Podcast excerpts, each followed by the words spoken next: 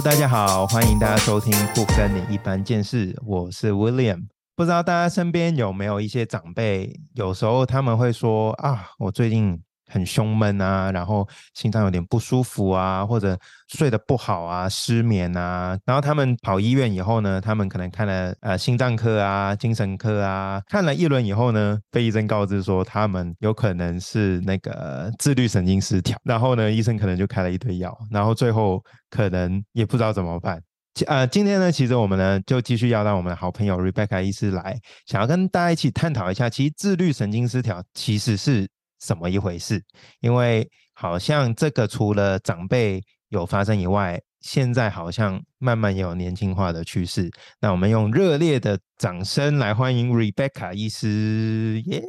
！Hello，威廉好，Hello，所有线上的朋友大家好，Hello，欢迎 Rebecca，Rebecca 医师啊，我想要请教一下，说其实自律神经失调它到底是怎么一回事啊？好像现在身边的朋友也陆续有这些案例出现了。威廉，你知道吗？我刚才在听你讲的时候，我就一直笑。你知道我们很多病人啊，走进来的时候啊，说真的，他一开始就像是你刚才所说的，就他一开始就跟你说：“哎，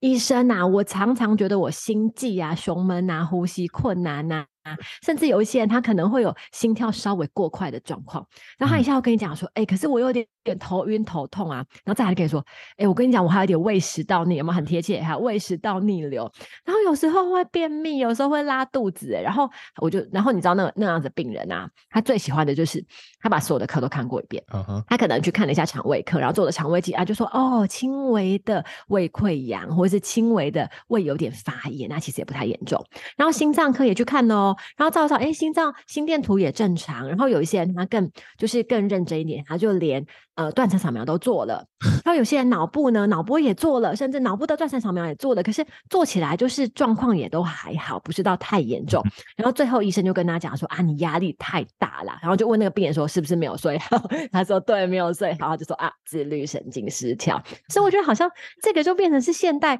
许多不管是年轻朋友，甚至我觉得长辈当然也很多，可是很多年轻朋友他似乎也都遇到这样子的问题。哎，我最近也有些朋友真的好像也像你说，就是压力太大啊或怎么样，他他们开始失眠以后，就身体开始出现一些症状。然后他们也是像我们刚才提到，就跑了一轮医院，然后最后也是得知就是自律神经失调这样。其实我们想要先跟大家介绍，就是我觉得这是一个非常大家很常听到的名词，就是自律神经。那到底自律神经是什么？哈，其实自律神经我们就想象一下，自律神经有两组的神经，一个叫做交感神经。那如果我们人体是一台车子的话，哈，交感神经就像是踩油门，我们就是负责我们每一天生活的推进加速，哈。所以你想到你每一天。早上起来需要工作，需要抗压。有些时候我们想要要发想很多的点子，要做节目或是要表演呐，就是任何我们需要有活力的，让我们非常看起来是很有 energy 的，就是需要我们的交感神经。那副交感神经是什么呢？副交感神经就像是我们车子的刹车，就让我们可以适时的缓冲下来，停下来休息。所以副交感在什么时候会很兴奋呢？就像女生很舒压去洗 SPA 的时候，我们去运动的时候。去逛街的时候很 relax 的时候，我们的副交感神经就会兴奋。那所谓的自律神经，其实就是交感跟副交感的一起统称，叫做自律神经。那自律神经其实真的很重要，诶，它就是维持我们身体的生理机能是很必要的。它协调了我们身体的每一个器官，所以你可以从头想到脚，我们所有的器官其实都需要我们的自律神经来帮助，包括我们的呼吸呀、心跳啊、体温呐。啊，会不会流汗呢？消化消化的好不好啊？哈，这其实都是跟自律神经有关系的。所以自律神经它为什么叫自律神经？就是它没有透没有办法透过你的意识来控制它。好，所以今天你有压力的时候，你不能跟他说：“哦，我心跳不要变快，不要变快，不行嘛，对不对？”哈，它就是会身体自然的反应，所以叫自律神经。这蛮有趣的。其实中文来讲。听到说自律神经失调，就是说，哎，你也不能控制它，那到底要怎么？你有没有不能控制？其实我们可能能做的，像你说，好像就是要提供一个好的环境，让它可以好好的运作，不管是加速还是刹车，像一台车子一样，对不对？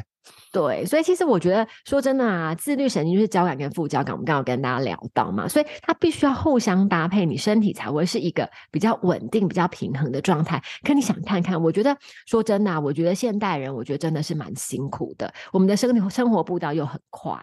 然后我觉得对于很多年轻人来说，其实你没有双薪工作，其实非常难支持一个家庭，特别你要养孩子，所以他的工作压力又很。很大，那你想象一下，有些人他工作下班要匆匆的去接孩子，然后所以 整天都处在很匆忙的 状态，然后呢有很多过度的外界刺激，然后你再看一下，再看一下很多的讯息，很大量的资讯进来，再划一下社群媒体，哇，很多事情让你很紧张，所以整天下来都处于交感 神经过度兴奋的状态。真的，因为现在资讯虽然很发达，然后 smartphone 也很方便啊，但变成说大家好像根本没有办法下班了，下班还在做，没有办法，你随时都觉得。哎，那个手机会不会响啊？对，然后那个工作的工作的烂会不会有事没事响？就算你不看，你都还是会偷偷的按一下，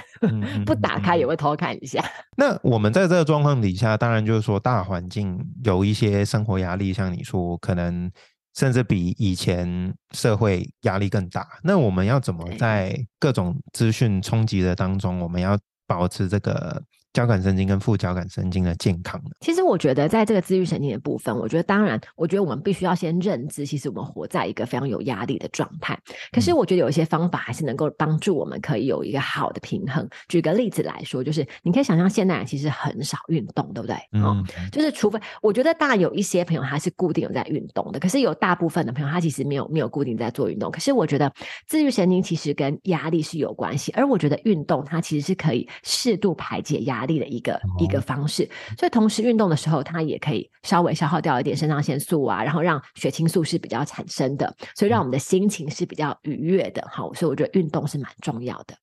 再，我觉得要充足的睡眠。我觉得现在，如果你真的去医院，肯定是哦，你知道每个病人来都就是他都有很多主诉嘛，对不对？然后还有其他的就是其他的附加的症状。我觉得真的大概三个到四个里面就有一个病人他睡睡不好哎，吼，他有失眠的状况。那其实如果可以有充足的睡眠，对于自律神经，就特别特别对于交感跟副交感的平衡是很重要的。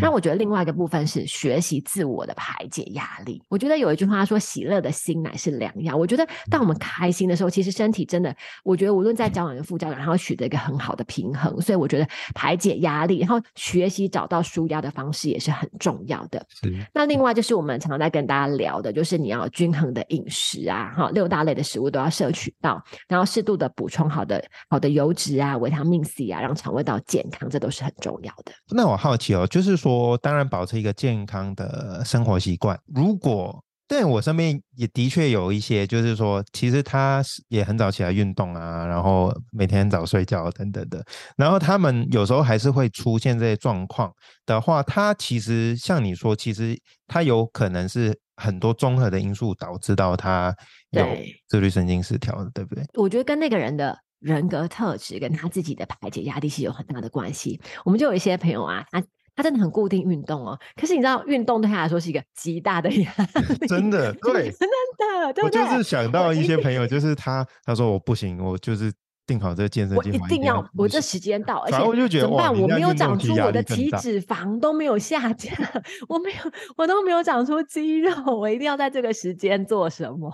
运动成。我一个更大的压力，我觉得这个可能我们之后也有机会可以探讨，就是像 MBTI 或者一个人格方面，就是有一些特别负责任、责任感特别强的人，其实有些时候做一些新的事情，反而压力会更大。但是我们真的要 找到一个适合自己呃舒压的方式。嗯嗯嗯嗯。哎，那我好奇哦，那自律神经失调，它在初期发生的时候，会不会有？有些初期的征兆啊，还是说他一出一发现，可能就是各种都会各种症状都会跳出来。其实每一个人不太一样，但是我觉得通常如果假设自律神经失调，特别是我觉得是交感神经过度兴奋，它大概会有一些症状，像是他可能会出现有一些焦虑的状况，然后通常初期大家就焦虑、失眠、好睡不好。那有一些人他可能觉得有点。轻微的胸闷，甚至他肠胃觉得不舒服，但是不见得一定是便秘或是拉肚子，他就觉得好像肠胃常常觉得不舒服。那有一些高压力人，他可能会出现频尿的状况。例如说，你看有一些呃要上台表演的表演工作者，他他很容易要上台前他就要去上厕所，不管是排尿或是排便，这个其实都有可能是他交感神经过度兴奋的状况。那有些人他可能会有出现一些说不出原因的肌肉酸痛啊，或是疲劳等等的生理症状。哦，所以其实。也回到一个点，就是说我们要嗯，在很忙碌的生活当中，在压力当中，像你所说的，我们要嗯察觉察，其实自己有这些状态，然后要怎么适当去休息、恢复、舒压、减压等嗯等的。嗯。嗯而且我觉得，其实觉察，我觉得自我觉察是一个现代人，我觉得蛮需要的。像有一些，我觉得有些人格，我自己观察下来啊，我觉得有些人格特质，他其实比较容易会有自律神经失调的问题。举个举个例子来说，完美主义。我觉得就是他做事情要做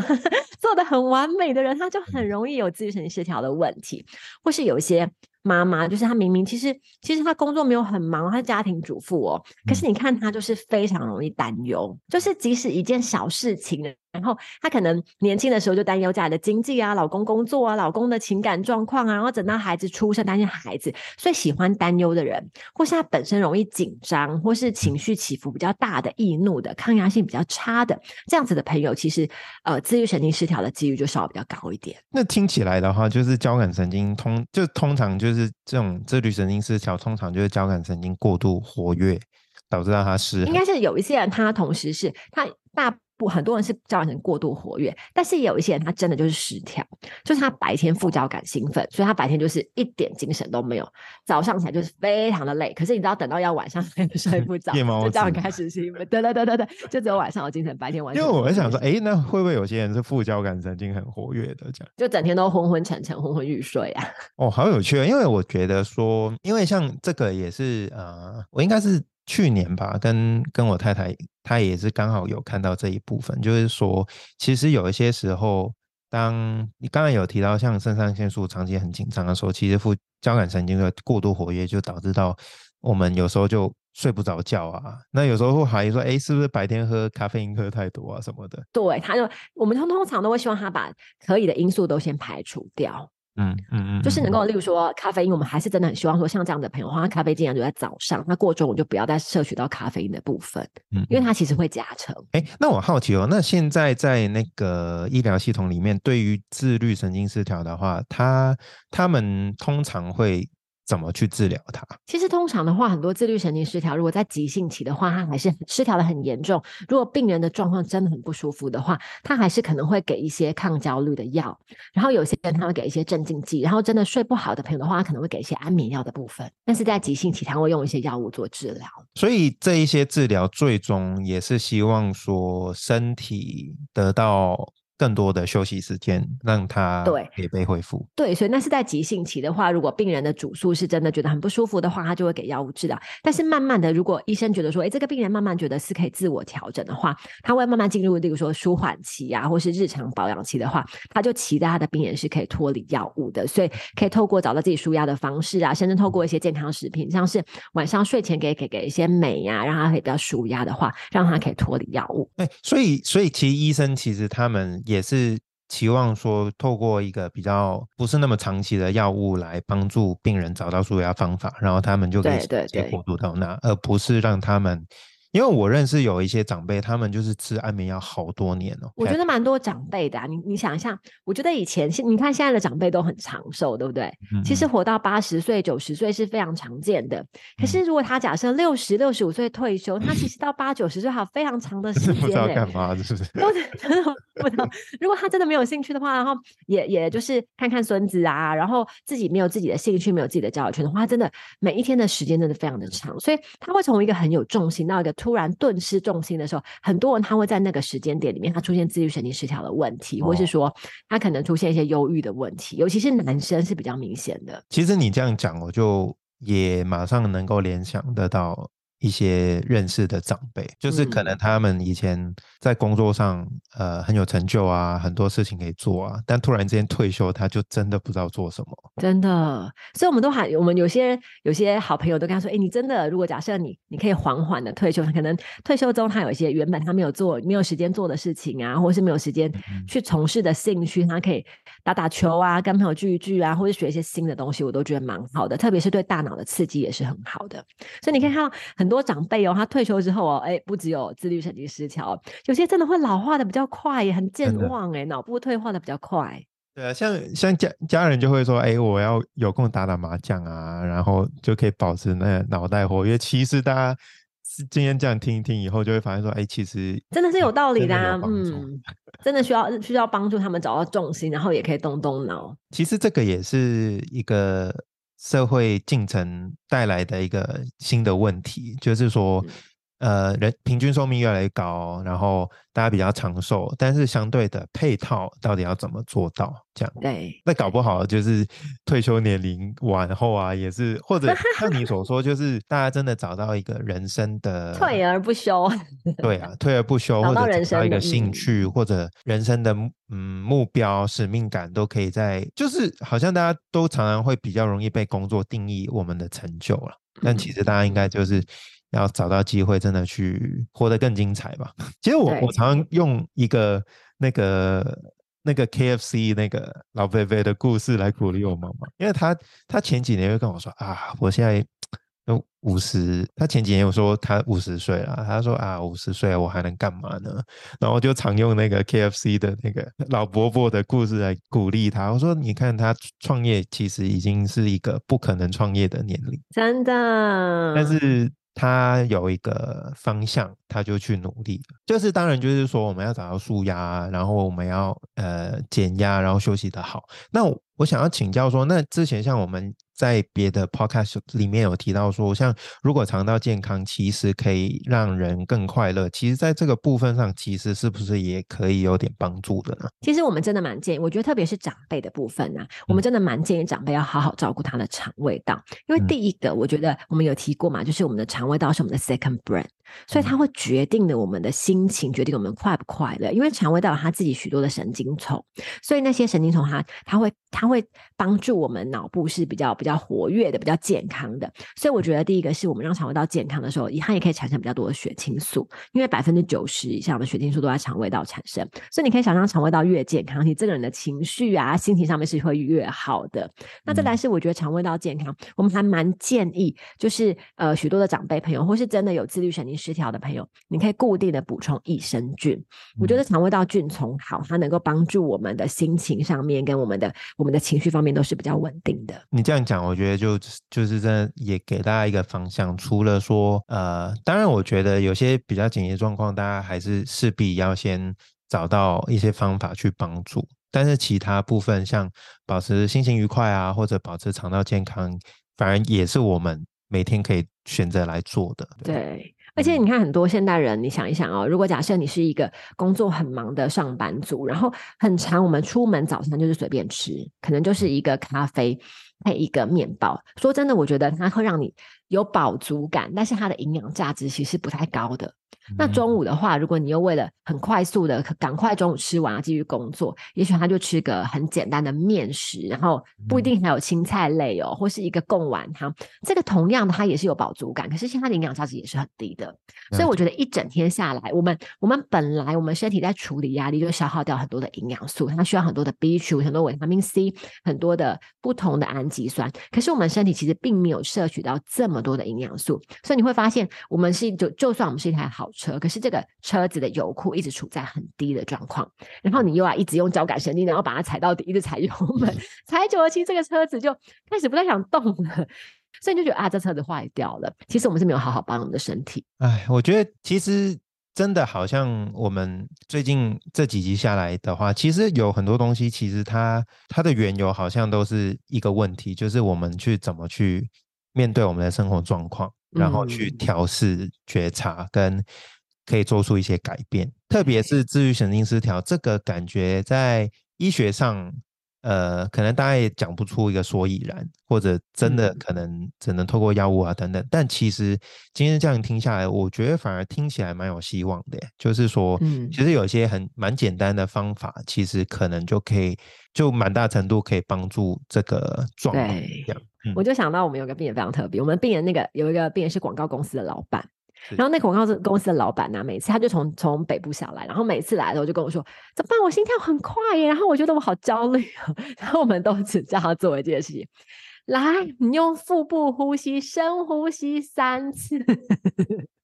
然后再量心跳就下来。来了，所以我觉得很多时候是，我觉得是一个呃，就是情感的转移跟深腹部呼吸，其实就可以帮助到他了。所以很多时候，其实病人并不太需要是真真的用到药物。我真的很开心，就是 Rebecca 医生可以跟我们分享这一些，因为我觉得特别在这个状况里面，在 suffer 在自律神经失调的朋听众朋友，其实我相信你的状况是不一定大家都能够理解的，因为你这个状况，大家可能只会说啊，不然再去看。下一个医生再去听听别人的意见，但其实我觉得可能听众朋友他的心路历程跟心理状态是比较少有。资源或者有渠道可以抒发的，所以我们也其实蛮建议说，如果能够找到一些可以信任、可以分享的好朋友，应该也可以分享一下他们的呃心情啊，或者找到一些群体可以帮助到他们，